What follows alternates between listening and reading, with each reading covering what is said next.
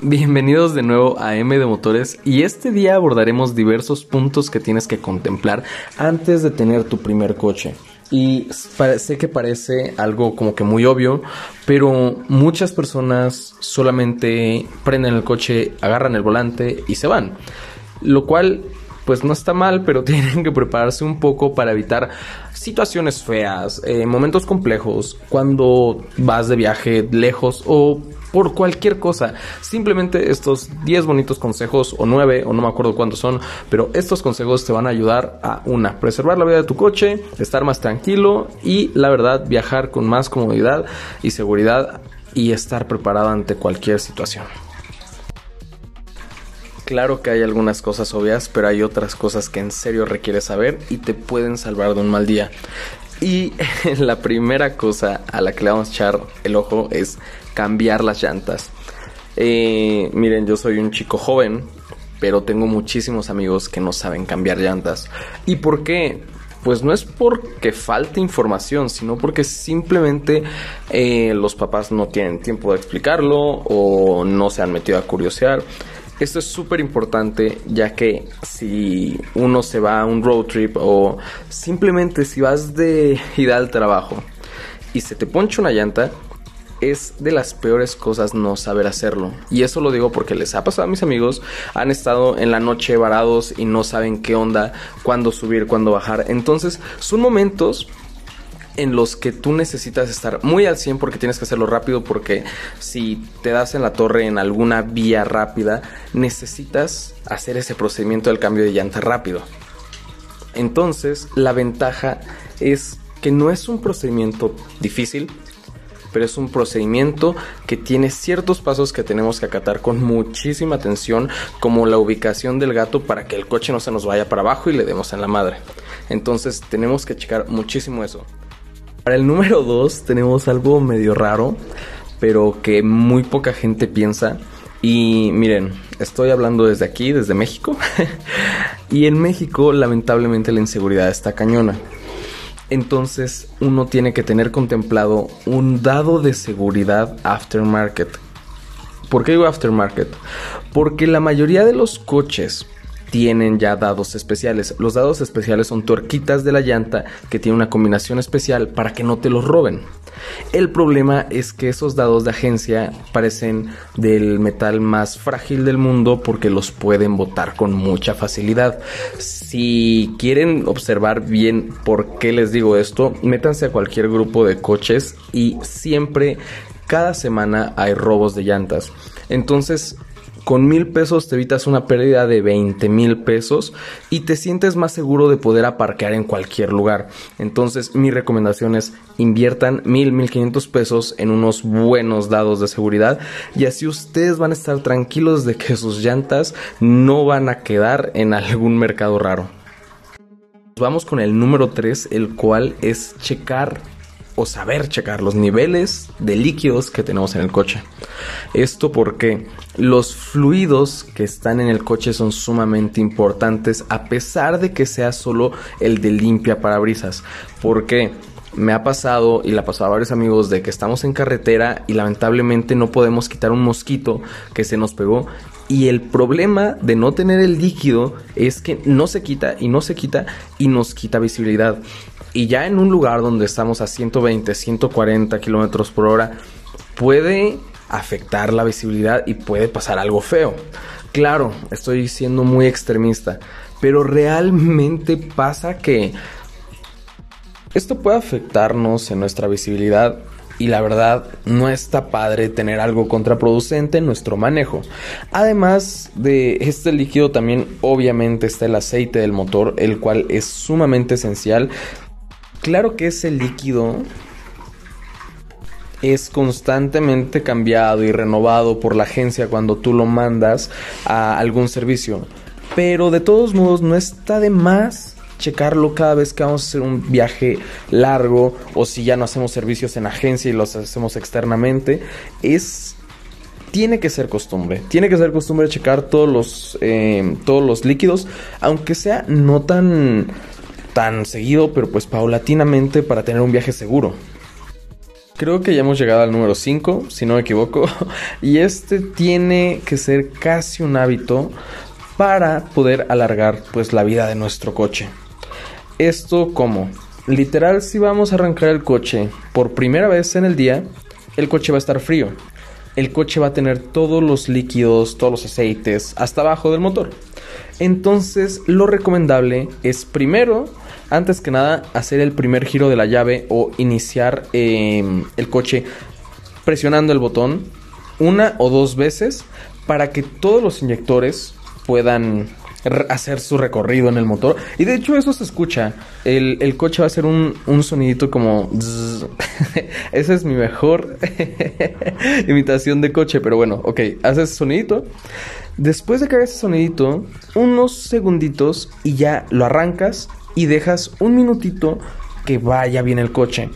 Esto en serio marca la diferencia de un coche que te puede durar mucho tiempo a un coche que te puede durar no tanto. Porque al principio tienes que tener cuidado.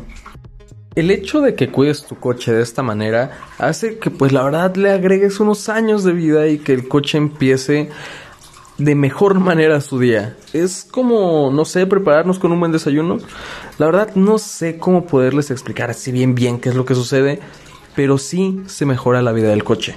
Sí se prepara y por favor también tengan en cuenta, no aceleren tan rápido o no revolucionen tanto el coche en sus primeros minutos del primer arranque del, día. Ténganlo contemplado, eso les puede ayudar, dejen que llegue a la temperatura indicada y así podrán alargar la vida de su coche. En el número 6 voy a hablar de dos cosas súper importantes y son eléctricas. Una de las cosas es siempre checar que esté mínimo prendida o en automático las luces de cortesía dentro de tu coche, ya que mucha gente las apaga, pero lo que no saben es que muchos coches en el área automotriz, cuando tú apagas esa luz, lamentablemente, y no sé por qué, pero se apaga literalmente la alarma. Entonces, este puede ser un gran problema porque tu coche si le pegan o no sé, le pasa algo, no va a sonar por el simple hecho de que las luces de cortesía de adentro, eh, de las cuales me estoy refiriendo a las que están literalmente arriba del estéreo del coche o de la Info Entertainment System, ya como le dicen.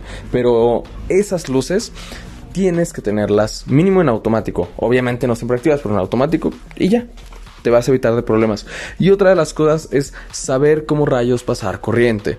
Esto es muy curioso. Sé que ya todos tenemos también internet y podemos como que checar un video rápido, pero tienen que tener mínimo conocimiento de qué es tierra, de qué es positivo para evitar problemas y para evitar que haya algún corto, porque los coches de ahora son pues sumamente electrónicos.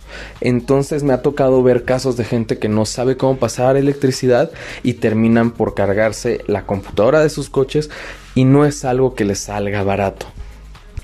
En el número 6 vienen dos documentos los cuales tenemos que traer con nosotros para evitar problemas.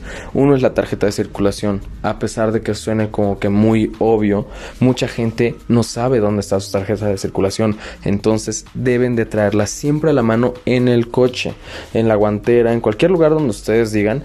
Pero para evitar conflictos con los policías que siempre la piden si pasa algo, si no sé, es México, o sea, siempre te paran. Entonces, para evitar problemas, la tarjeta de circulación siempre en el coche e igual debemos de tener nuestra póliza de seguro a la mano.